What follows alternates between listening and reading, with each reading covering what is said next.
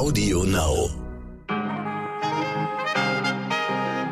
Liebe Zuhörerinnen, ich wünsche Ihnen einen guten Morgen an diesem Freitag, dem 11. März. Ich bin Michel Abdullahi und hier ist für Sie heute wichtig mit unserer Langversion. Man braucht jemanden, mit dem man sich vor den Fernseher setzen kann und wenn man genau den richtigen hat, braucht man eigentlich gar keinen Fernseher mehr. Das, liebe HörerInnen, ist ein Zitat von dem deutschen Kinderbuchillustrator und Schriftsteller Janosch, der heute seinen 91. Geburtstag feiert. Und es passt wunderbar zu meinem heutigen Gast. Das ist ich freue mich sehr. Ein Mann, der seit Jahrzehnten, seit Jahrzehnten ganz, ganz, ganz oben steht, den ich sehr schätze und mag und mich sehr gefreut habe, dass er die Einladung angenommen hat. Familienvater, Podcaster, Buchautor, Erfolgskomedian Michael Mittermeier. Yeah, yeah, yeah. Es ist ein schönes Gespräch. Ich ähm, möchte es Ihnen jetzt schon mal ans Herz legen, was Game of Thrones mit der Schwarzwaldklinik zu tun hat und warum es in solch dunklen Zeiten wie diesen vielleicht doch ganz gut tut, hin und wieder mal zu lachen. Das hören Sie gleich.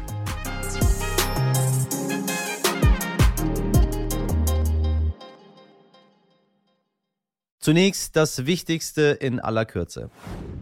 Viel Lärm um nichts, so könnte man das Treffen des russischen und des ukrainischen Außenministers in der Türkei von gestern am ehesten beschreiben. Immerhin haben sich beide Seiten aber bereit erklärt, die Gespräche fortzusetzen. Der türkische Außenminister wertete das Treffen sogar als Erfolg. Warum? Weil sich erstmals seit Kriegsbeginn Regierungsmitglieder von Russland und der Ukraine zusammen an einen Tisch gesetzt haben. Immerhin. Am gemeinsamen Tisch saßen die folgenden Herren zwar nicht, aber immerhin funktioniert die Telefonleitung nach Russland noch. Bundeskanzler Olaf Scholz und der französische Präsident Emmanuel Macron haben nämlich tatsächlich mit Wladimir Putin über die Lage in der Ukraine gesprochen. Und das ist doch zumindest mal ein ganz, ganz kleiner Hoffnungsschimmer. Und dann hat gestern Abend noch eine Schlagzeile die Runde gemacht, die aus Regierungskreisen gegenüber der Tagesschau wenig später allerdings zunächst nicht bestätigt wurde. Und zwar soll sich Altkanzler Gerhard Schröder mit Putin in Moskau treffen wollen. Das schreibt die Nachrichtenwebseite Politico. Ein Insider sagte, dies sei Teil von Vermittlungsbemühungen, um den Krieg in der Ukraine zu beenden. Sollte das stimmen und sollte Schröder tatsächlich positiven Einfluss auf Putin nehmen können, liebe Community, dann wäre das nach all der Kritik an ihm, die absolut gerechtfertigt ist, in meinen Augen immerhin etwas. Wir warten erstmal ab, bevor wir hier Konfetti werfen. Auf Godold, Brioni-Anzug, Gerhard. Wir schauen nach Chile. Heute trifft Gabriel Boric nämlich sein Amt als Präsident an. Völlig überraschend hat der ehemalige Studentenführer im Dezember die Präsidentenwahl gegen den erzkonservativen Kast gewonnen. Gerade einmal 36 Jahre alt ist der linksprogressive Politiker und Sozialist Boric, der vor allem das Bildungswesen, die Gesundheitsversorgung und die Rechte von Migrantinnen, Indigenen und Homosexuellen stärken möchte. Außerdem gehören seinem Kabinett zum ersten Mal in der Geschichte des südamerikanischen Landes mehr Frauen als Männer an. Gelebter Weltfrauentag. Es geht doch, wenn man nur möchte.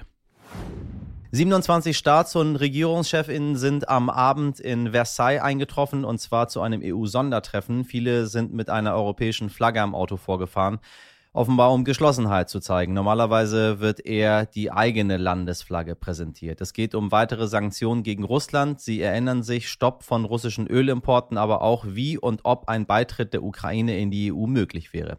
Das dauert normalerweise nämlich mehrere Jahre und so wie es zu Beginn des Treffens aussieht, wird es wohl keinen schnellen Beitritt geben. Die Rede ist eher von einer engeren Anbindung der Ukraine an die Europäische Union. Heute gibt es zum ersten Mal den nationalen Gedenktag für die Opfer terroristischer Gewalt. Die Bundesregierung hat ihm im Februar 2022 beschlossen und den Gedenktag jährlich auf den 11. März gelegt. Die Veranstaltung kann über einen Livestream unter www.protokoll-inland.de mitverfolgt werden mit Gebärdensprache und Untertiteln.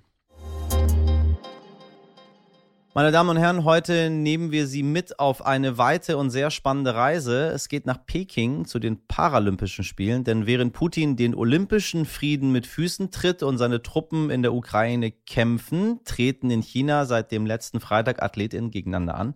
Bereits am Mittwoch in Folge 228 hat Erik Lesser, Berufssoldat und einer der erfolgreichsten und meinungsstärksten Biathleten Deutschlands, mit uns über Sport in Kriegszeiten gesprochen. Heute gehen wir noch näher ran und sprechen mit einem Sport Sportler, der vor Ort in China gerade ein extrem erfolgreiches Debüt bei den Paralympics hinlegt. Marco Meyer ist 22 Jahre jung und hat in Peking schon zweimal Silber geholt, im Biathlon und im Langlauf. Der Präsident des Deutschen Behindertensportverbandes spricht bereits vom Meyer-Turbo. Wie der Marco Meyer die Lage vor Ort wahrnimmt, welche Rolle der Krieg bei diesen Spielen spielt, darüber hat er mit meiner Kollegin Katharina Brenner-Meyer gesprochen. Ich grüße Sie, Herr Meyer. Schön, dass Sie Zeit für uns haben. Und erst einmal herzlichen Glückwunsch zu Ihren Medaillen. Vielen Dank und sehr gerne. Nachdem sie zweimal Silber geholt hatten, sagten sie, es werde wohl noch dauern, das zu realisieren. Aber es fühle sich gut an. Haben Sie es inzwischen schon etwas realisiert? Auf jeden Fall. Ähm, ich habe mir die Bilder, den Wettkampf nochmal angeguckt und da ist mir auf jeden Fall bewusst geworden, was mir da gelungen ist. Und es ist einfach ein unglaubliches Gefühl. Jetzt sind Paralympische Spiele unter besonderen Bedingungen. In der Ukraine herrscht Krieg, der olympische Friede wurde gebrochen.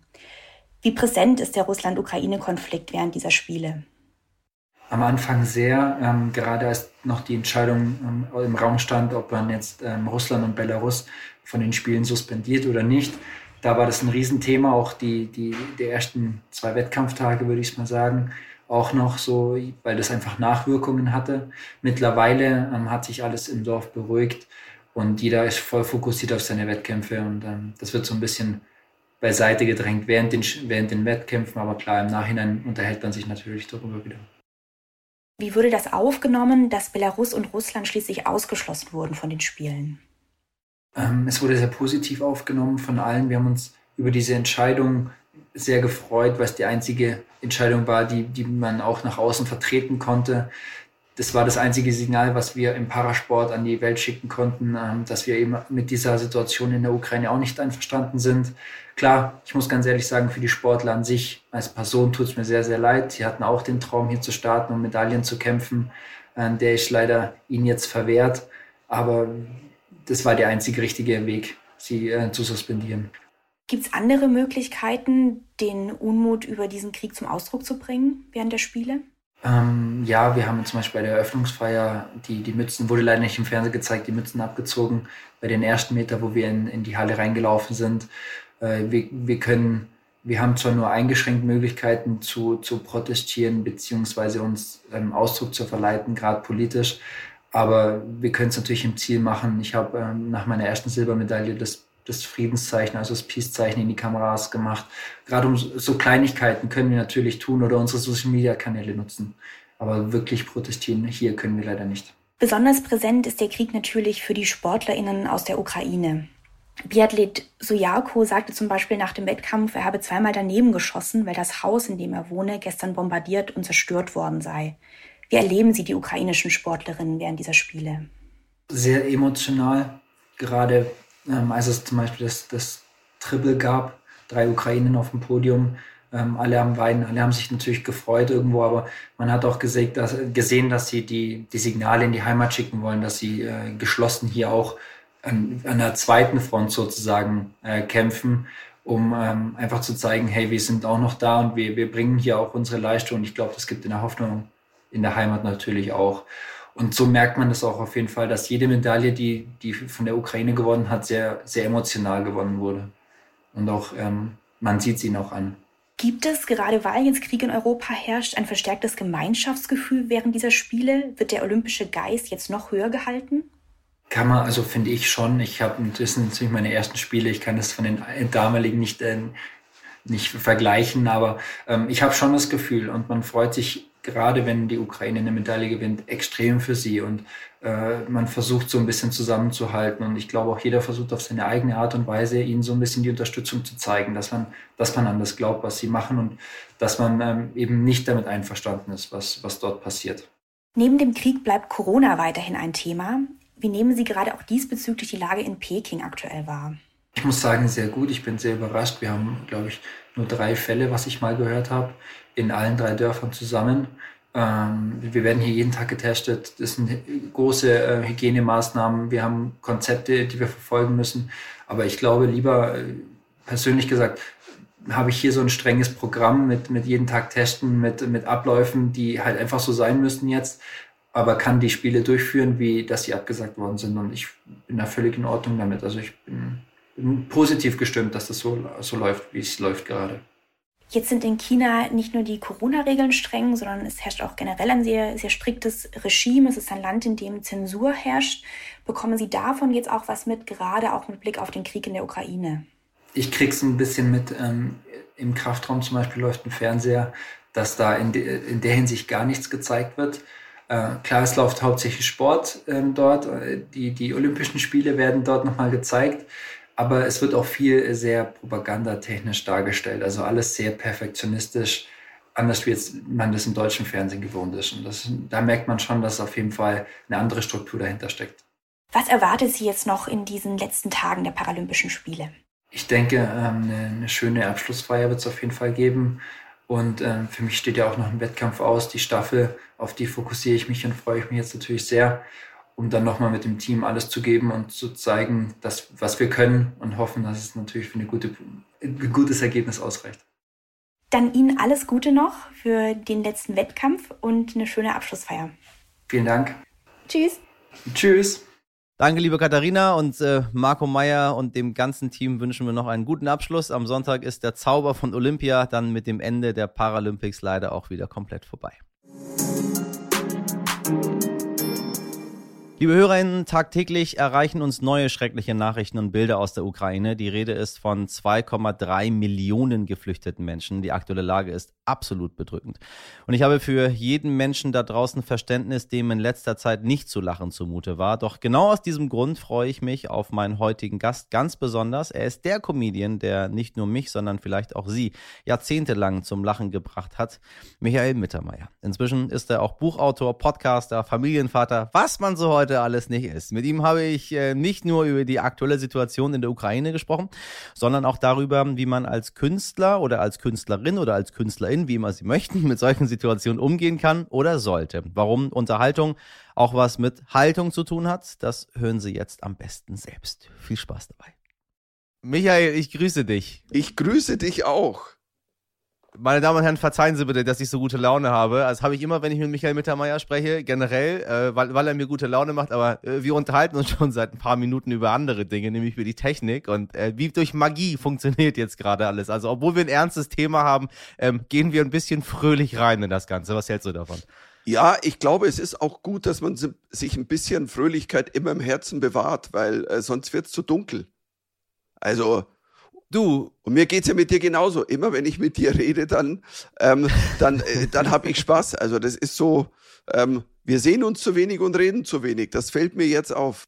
Das, das, das holen wir jetzt heute nach. Und ich finde, das passt auch ganz gut, weil ähm, wir sind in Krisenzeiten. Du machst Unterhaltung, ich mache auch Unterhaltung. Und man weiß gar nicht, was man für Unterhaltung jetzt machen darf und kann und soll. Was darf man? Was kann man noch machen? Wie geht man damit überhaupt um? Was, was, was macht ein Stand-up-Comedian wie du? Was macht ein Künstler wie du? Ähm, ein Künstler wie ich, der setzt sich hin und schreibt tatsächlich auch ähm, Jokes auf zu einem harten Thema. Und, und ähm, weil das ist mein Job. Und, und egal was es ist, also ob es dann die, es ist eine Pandemie, jetzt ist Krieg, dann gibt es zu Krieg. Und ähm, natürlich gefällt es nicht jedem, denke ich, wenn man Humor über so ein schweres Thema macht. Das ist dann so eine Geschmackssache auch. Aber ähm, bei mir geht sofort so eine Assoziationskette. Also ich bin gerade mhm. dabei, quasi also einen Stand-up zu schreiben, wenngleich ich dazu sagen muss, also ähm, weil ja Zelensky ein Comedian war, kann Richtig. ich als Comedian sagen, und das muss ich neidlos anerkennen, Zelensky hat definitiv den besten Stand-up zu Putin gemacht, der ever gemacht wurde. Und das ist quasi ein Wortspiel mit Kunstform. Und, ähm, und ich meine, und ich, ähm, ich glaube, er würde es mögen, weil ähm, es hilft auch nichts, wenn wir alle nur dunkel rumlaufen. Und, und, und mein Job ja. ist ein Unterhalter, steckt auch Haltung drin. Und ähm, deswegen, ähm, wenn ich jetzt gerade einen Auftritt hätte, heute, morgen, ich würde natürlich über das Thema reden und ähm, improvisieren, schauen, wie weit kann man gehen, wo geht man hin. Ähm, ähm, natürlich muss man über Putin reden. Der Mann, ich meine, überleg dir mal der hat ja jetzt zwei Jahre eigentlich in einem Bunker zugebracht in der Nähe von Moskau. Der war ja nicht dauernd in Moskau unterwegs wegen der Pandemie. Der ist ja, der war ja in geistiger Quarantäne. Vielleicht erklärt das ein bisschen, dass er eigentlich in dieser Realität gar nicht mehr ist. Weil das, wenn du diese Reden gehört hast, das hat ja, das ist ja ein schlechter Bond-Film. Also, und da, auch die ganze Szenerie davor, weißer Raum, langer weißer Tisch. Ähm, ich habe immer gewartet, jetzt zieht er die weiße Katze raus. Mr. Scholz. Wohl Scholz als Bond natürlich ein bisschen, also, also, also, na klar, er hat 100 Milliarden klar gemacht, aber er sagt das ja auch im Bundestag in einer Vehemenz, dass er glaubt, nach der ersten Milliarde ist er dann eingeschlafen. Also, ohne despektierlich zu sein. Ich finde, man darf Humor machen und man muss man es machen. Man darf Humor machen. Ja. Ja, aber das ist, guck mal, ich habe ich hab ein, ein sehr altes Facebook-Profilbild. Da äh, trage ich eine alte ähm, Uniform drauf. Und zwar die von Sean Connery aus Roter Oktober. So, das ist erstens ist es eine Fantasieuniform A. B ist es eine Sowjetuniform aus der Sowjetunion, wo Ukraine und Russland noch vereint waren quasi miteinander in, in, in einem Bündnis. Und jetzt muss ich mir von Leuten anhören, was fällt dir ein, diese Uniform anzuziehen? Ähm, das muss alles gelöscht werden, man muss darauf sofort reagieren. Weißt du, man ist so ein bisschen an die Ecke gedrängt, gegen die Wand, weil man nicht mehr weiß, so was man alles darf und was man nicht mehr darf. Äh, deswegen wollte ich mir von, von jemandem, ähm, der alle Grenzen mal überschritten hat, mal ein bisschen Rat holen. Was macht man da? Krieg und Social Media ist keine gute Mischung irgendwie. Weißt du, was das Problem ist, ähm, wenn man auf das alles hört, was die, was Leute schreiben? Dann musst du wirklich dich auf einen Stuhl setzen, einen Kopfhörer aufsetzen und äh, keine Ahnung, Best of äh, Helene Fischer hören. Also, und, und das war's dann. Ähm, und äh, das habe ich jetzt auch nicht mal böse gemeint, äh, Frau Fischer gegenüber. Aber weißt du, die Frage ist, das hat Dave Chappelle auch mal gesagt. Wie sagst du was und aus welchem, aus welchem Impetus raus? Ich sage, wenn ich jetzt ja. einen Joke mache, so wie jetzt gerade, dann sage ich das aus Respekt und auch ähm, äh, ja wirklich großen Respekt einem Zelensky gegenüber. Und war, warum sollte man? Wir können ja nicht alles aufhören. Und ähm, ich weiß, die Diskussionen sind immer, und ich bin weiterhin der Meinung, dieser Satz, man darf ja nichts mehr sagen, den gibt es eigentlich nicht. Der wurde vergewaltigt von den ganz Linken und von den ganz Rechten. Jetzt kommen aber auch die Leute von der Mitte und ich bin immer so, ein Comedian, der im Interview sagt, man darf ja nichts mehr sagen, der soll nach Hause gehen und soll Bäcker werden. Das ist meine Meinung, weil wir dürfen alles sagen. Ich habe vor ein paar Tagen gechattet mit meinem Freund Sagana aus Burma, der Zeit seines Lebens 13 Jahre in Haft war für Witze, politische Witze. Der könnte so einen Satz sagen und der würde ihn nicht sagen. Und ganz ehrlich, wenn der ihn nicht sagt, bitte, alle liebe Kabarettisten und Comedians da draußen, shut the fuck up. Und wir leben auch in keiner Diktatur. Also soll das denn? Wir haben aber eine neue Kultur, wo man sich irgendwie gezwungenermaßen empören muss wo man äh, canceln muss, wo man absagen muss, wo man reagieren muss. Das wird irgendwie quasi erwartet von allen Menschen. Früher waren es die Menschen in der Öffentlichkeit, die ganz weit oben standen, dann auch die in der Mitte, dann auch die ganz unten, mittlerweile von allen. Also ich meine, die Killers und Green Day haben ihre Konzerte in Russland abgesagt, verständlich. Anna Netrebko sagt ihr Konzert in der Elbphilharmonie in Hamburg ab und sagt, in so einer Situation kann ich nicht singen. Kann ich auch, kann ich auch alles verstehen. Ähm, Jetzt die Frage, ist das alles nachvollziehbar für dich oder ist das alles übertrieben? Wie, wie gehen wir damit um? Boah, ich glaube, es gibt kein Pauschal, wie gehen wir damit um. Ich glaube, das müssen jetzt, wenn es um Künstler geht, Künstler müssen das jetzt auch selbst entscheiden. Also und, ähm, und äh, es ist schwierig zu sagen, da ein Pauschalding drüber zu legen. Ähm, ich bin natürlich, ich bin kein russischer Comedian, aber ähm, ich würde wohl auf die Bühne gehen und, und etwas, aber ich würde halt drüber reden. Und ich finde auch, weißt du, zum Beispiel, es ist, es wäre auch im Moment, ich fühle mich zum Beispiel nicht schlecht, ich äh, bin ganz selbstbewusst, ich habe ein neues Buch, das ist ein sehr unterhaltenes Buch, über Fernsehen nur noch eine Folge. So, damit gehe ich jetzt rum, mache Promo und bewirb das. Und wenn da einer zu mir sagt, ja, Moment mal, aber so ein, so ein, das ist ja nur so ein lustiges Buch in Zeiten von Krieg, dann sage ich, Entschuldigung, ähm, dann dürfen wir nicht mal essen. Weil dann können Sie ja sagen, ja, wie kannst du was essen, wenn andere hungern? Ähm, ich glaube, manchmal ist auch die pure Unterhaltung, wo du sagst, das unterhält nur, das bringt ein bisschen, das bringt ein Lachen, das bringt eine Entspannung. Das ist auch was wert. Weil so geht's mir ja auch. Ich gucke mir ja auch jetzt mal eine Komödie an. Ich kann ja nicht sagen, ja, okay, in diesen Zeiten werde ich nie wieder irgendwas Lustiges anschauen. Das, das geht ja nicht. Ver Verstehe ich komplett. Dein Buch kommt am 10.3. Der Titel ist nur noch eine Folge. Der Untertitel Fernsehen von A bis Z. Aber man muss dazu sagen, das ist keine Rezeptabschrift. Das ist ein neues Buch. Es sind ein paar Klassiker drin. Aber ich habe die letzten 50 Jahre Fernsehen mal, wie ich gesagt habe, es ist viel passiert zwischen Lassie und dem Bachelor. Und ähm, ich rede über die Schwarzwaldklinik genauso wie über Game of Thrones. Und ich finde, die beiden Serien kann man zum Beispiel super gegeneinander laufen lassen. In beiden Serien werden ja. viele Menschen aufgeschnitten. Ich meine, das ist einfach, ähm, ich glaube sogar in der Schwarzwaldklinik mehr wie bei Game of Thrones. Das muss man einfach mal, also. Und der Professor Brinkmann sieht äh, rückblickend äh, ganz, ganz, schön gruselig aus. Professor Brinkmann, der Nachtkönig, ne? Skalpell is coming. Aber ich meine, guck mal, warum, ähm, äh, warum kann man das nicht machen? Also warum äh, ist jetzt diese riesengroße Empörung, wie was du schon sagst, auf dem Stuhl und dann Kopfhörer auf oder äh, im Keller, weil man sonst nichts mehr machen darf? Ähm, wann ist das passiert oder war das immer so? Wir haben ja schon ein paar Angriffe auf die Welt erlebt. Wir haben, wir haben den, den Kosovo-Krieg erlebt, wir haben den Jugoslawien-Krieg erlebt, wir haben Syrien, Afghanistan erlebt, wir haben den 11. September erlebt, wir haben mehrere Iran-Irak-Kriege, Golfkriege und so weiter und so weiter erlebt. Ähm, ich weiß nicht, früher ging es mir nicht so, als dass man plötzlich ganz, ganz vorsichtig sein muss mit allem, was man jetzt sagt und tut und macht ich glaube, es hat sich einfach das mit den Medien geändert, weil natürlich jeder Satz sofort in den im, in Internetforen, Twitter, wo auch immer.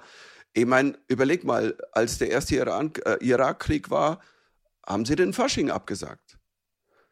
Ich bin ganz ehrlich, ich habe das damals nicht verstanden, weil ich gesagt habe, naja, das muss ja jeder selbst wissen und es muss jeder ja. selber entscheiden.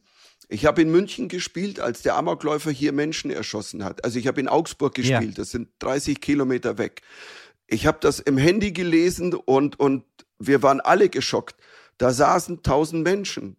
Und mir war klar, ich werde auf die Bühne gehen und dann habe ich zu den Leuten gesagt, ich habe auch sogar was drüber gemacht und habe auch zu den Leuten gesagt, wenn sich jemand fühlt, ich kann jetzt nicht lachen, ich will das nicht, das ist alles okay. Aber ich glaube, es muss jeder entscheiden, und es sind ziemlich alle geblieben, weil alle froh waren, dass sie auch mit den Gedanken ein bisschen rauskommen. Und ähm, in solchen Momenten lernst du als Comedian sehr viel, da, weil Humor hilft ähm, als Entspannung. Ich habe das ja auch mal damals in Burma, wo wir ähm, undercover gedreht haben für diesen Kollegen. Und ähm, wir waren in einer sehr extremen Situation. Also wir wussten, was heißt wir wussten, wir wurden verfolgt von Menschen mit äh, Gewehren und Maschinenpistolen. Wir sind davongekommen, wir mussten abhauen. Das ist eine Situation, die ist nicht wirklich lustig. Und wir haben uns, ich kann mich, ich werde mich ewig erinnern, wir saßen an diesem kleinen Flughafen, weil wir mussten auf den Flieger warten, wir konnten nicht anders weg. Und es gab eine Zeitspanne noch von eineinhalb Stunden, wo wir wussten, entweder die schaffen es jetzt, uns zu finden, dann ist vorbei, oder ja. der Flieger kommt und wir fliegen weg. War dann so, und in diesen eineinhalb Stunden haben wir uns aber auch mal lustige Dinge erzählt, weil es auch absurd war. Also wir kamen uns vor wie in einem James Bond-Film und solche Dinge haben wir uns dann erzählt. Ähm, und, ähm, und da hat ein Lacher auch geholfen, die Situation, ja, ein bisschen, dass du sie bewältigen kannst. Und das hilft natürlich klar. Es, ähm, ich würde jetzt nicht, in der Ukraine muss ich nicht die Menschen jetzt zum Lachen bringen. Die brauchen Hilfe. Das ist, ähm, aber ähm, ich, ich glaube halt, ja, es, wie gesagt, also ich spüre diese Empörung selber ja nicht, weil ich bin so, ich mache seit 35 Jahren Comedy und sag, mein Gott, ich habe immer gesagt, was ich meine und denke. Und natürlich ändert sich die Sprache. Es wird, das ist auch gut so und es ändern sich Dinge. Manche Dinge von vor 30 Jahren würde ich sicher nicht mehr machen, aber ich fange dann nicht Riesendiskussionen an, weil warum soll ich denn drüber diskutieren? Das, also Dein Podcast Synapsen, Mikado, ähm, beinhaltet ja nicht nur dich, sondern deine Tochter Lilly und deine Frau Gudrun, also ähm, weitere Geschlechter und weitere Generationen. Was sagen die denn? Wie, wie reagieren, wie gehen die denn damit um? Ähm, wir haben tatsächlich zu dritt, wir haben äh, die, die, die Folge, die jetzt rauskommt, haben wir auch sehr lange über den Russland, die Ukraine-Konflikt ähm, jetzt oder den Krieg, über den Krieg gesprochen. Und ähm, weißt du, für meine Frau und mich, wir sind ja eine Generation, wir haben den Kalten Krieg schon noch gehabt. Und wir haben ihn ja auch noch gespürt.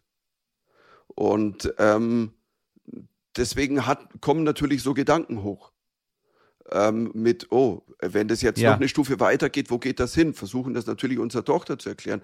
Unsere Tochter, 14, Lilly, die, die guckt sich immer wie Putin an, die hat dann auch so eine Rede gesehen, die sitzt davor und sagt, sag mal, hat sie der noch alle? Also, und das muss man ja eigentlich sagen. Also, es ist ja, es ist absurd. Ja. Und ähm, es, es war eine schräge Situation, weil ich befand mich gerade in Corona- Quarantäne. Meine, meine, meine Frauen waren ähm, im Skiurlaub, den ich nicht mitmachen konnte. Und, ähm, und ich sitze daheim und habe dann zehn Stunden am Tag ähm, Krieg geguckt. Weißt du, und auch da war so der Comedian in mir, der dann irgendwie an diesem ersten Tag die ganzen Brennpunkte, ich saß so da und dachte mir, Mann, wir haben uns alle gewünscht, jetzt seit zwei Jahren, dass irgendwann, wenn wieder ein Brennpunkt kommt, bitte nicht nochmal ein Virologe, lass mal eine Landsendung ohne Virologen, lass mal einen Brennpunkt über kleine Hunde haben, einen großen Hund angegriffen, irgendwas anderes. Und jetzt wird das, also das wollten wir nicht. Wir wollten, Mist. verstehst du, wir wollten jetzt nicht Upscale machen, wir wollten jetzt Downscale machen. Und ja, und äh, ich habe mir selber ein Schmunzeln auf die Lippen gezaubert damit, weil ich immer dachte so, alter fucking Schwede, also wenn es einer gesagt hat, was kann dir jetzt noch schlimmer kommen? Also äh, Mordor ähm, äh, äh, glüht und es ist, es ist absurd. Ich, ich merke schon, dass es mir gut tut, mich mit dir zu unterhalten, weil man das braucht. Man braucht das. Sonst, also ich, ich sehe, dass die Jungen, äh, insbesondere die Generation, die, die jüngeren Generationen, dass die wahnsinnig werden gerade wegen Social Media. Du nutzt es ja auch, du twitterst ja auch ganz fleißig in, in, in alle Richtungen. So, ähm, zu, zu diesem Konflikt, zur Welt, zu allem, was passiert. Ja, Twitter tue ich die nicht. jungen Leute, die. Auf, Twitter bin ich, ich, ich habe mal, ich war mal zwei Wochen auf Twitter und war dann so. Ja. Er hat gesagt, nee, ich weiß nicht. Ich glaube. Warum? Ey, ich fand's so sinnlos. Ich fand, war irgendwie, dann saß ich da, was muss ich denn hier? Und dann, ach komm, und weißt du, und am Ende des Tages kriegst du die selbst, die Deppen, die sonst auf Facebook mal kommen oder auf Insta oder auf YouTube, die sind ja auf Twitter nochmal, das sind ja die Vollpfosten. Also, weißt du, so, das ist ja die Abstufung. Also Insta sind noch die netteren, bei Facebook kommen dann, also wenn ich mal wieder irgendein Thema habe, Impfen oder irgendwas, dann kommen die ganzen wahnsinnig und beschimpfen mich. Also, oder auch die, dann kommen die Rechten und dann wirst du halt wieder bedroht und leck mich am Arsch. Und ähm, YouTube ist ganz schlimm, weil da YouTube ist schlimm. Da machst du einen Clip ja, und dann alles. kommen sofort 20. Ich fand den eh immer scheiße und du bist immer so. Aber warum guckt ihr das denn eigentlich? Weil seid ihr, sitzt ihr davor, sitzt da jemand und sagt sich, pass mal auf, Mittermeier finde ich sowas von scheiße, aber ich sitze hier und jedes Mal, wenn der aber einen Clip postet, dann gucke ich mir den an, weil ich möchte sehen, wie scheiße scheiße der ist. Es ist absurd. Meine Damen und Herren, Sie können Herrn Mittermeier überall erleben. Er macht nicht weiter, er gibt nicht auf. Ich sehe ihn, er sieht verdammt gut aus. Wie, du wirst immer besser aussehen, da Michael. Ja, danke. Sind es, sind es die grauen Haare, die mich ansprechen, weil ich selber welche ja, habe? Ja, wir haben beide, das? aber ich muss eins dazu sagen. Ich war vor drei Stunden beim Friseur. Also ich bin natürlich jetzt in der, ich habe extra gesagt, hey, wenn, ich, wenn du zu, oh, wenn du zu Michelle gehst, du musst, nee, also, hey, hallo, also er muss so, aber wirklich so, also ich bin so aufgepimpt gerade. Ähm, also du, du, und du hast mich aufgepimpt. Ähm, ich, lass uns bitte zu weiteren Themen häufiger mal sprechen. Lass uns bald wieder quatschen. Lass uns das machen. Ich freue mich sehr drauf. Du, alles Liebe. Ihr dir auch. Tschüss. Sie haben es gehört, meine lieben Damen und Herren, wir dürfen auch in diesen Zeiten mal lachen, sagt Michael Mittermeier.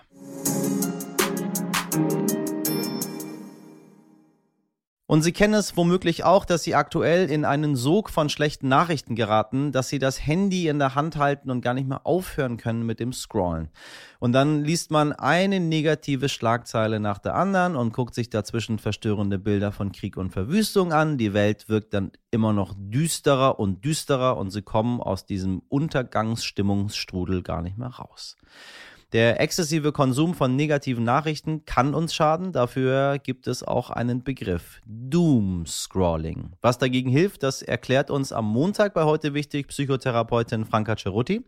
Also legen Sie das Handy mal weg, lassen Sie den Fernseher mal aus und denken Sie an was Schönes. Denken Sie einfach an mich, meine Damen und Herren. Stellen Sie sich einfach mich vor, wie ich vor Ihnen stehe, Sie anlächle und Ihnen sage, du bist schön. Das sind Sie nämlich alle. Wenn Sie das genauso sehen, schreiben Sie doch gerne an heute wichtig Stern.de, bewerten Sie uns, empfehlen Sie uns gerne weiter. Meine Redaktion, die jeden Tag das Schönste für Sie raussucht, besteht aus Sabrina Andorfer, Mirjam Bittner, Dimitri Blinski, Katharina Brennermeier, Etienne Cebula, Frederik Löbnitz und Freier Steinke. Produziert hat diese Folge Andolin Sonnen für Sie. Ich wünsche Ihnen einen schönen Freitag und ein hoffentlich ruhiges Wochenende. Wir hören uns am Montag wieder. Machen Sie was draus. Ihr Michel Abdullahi.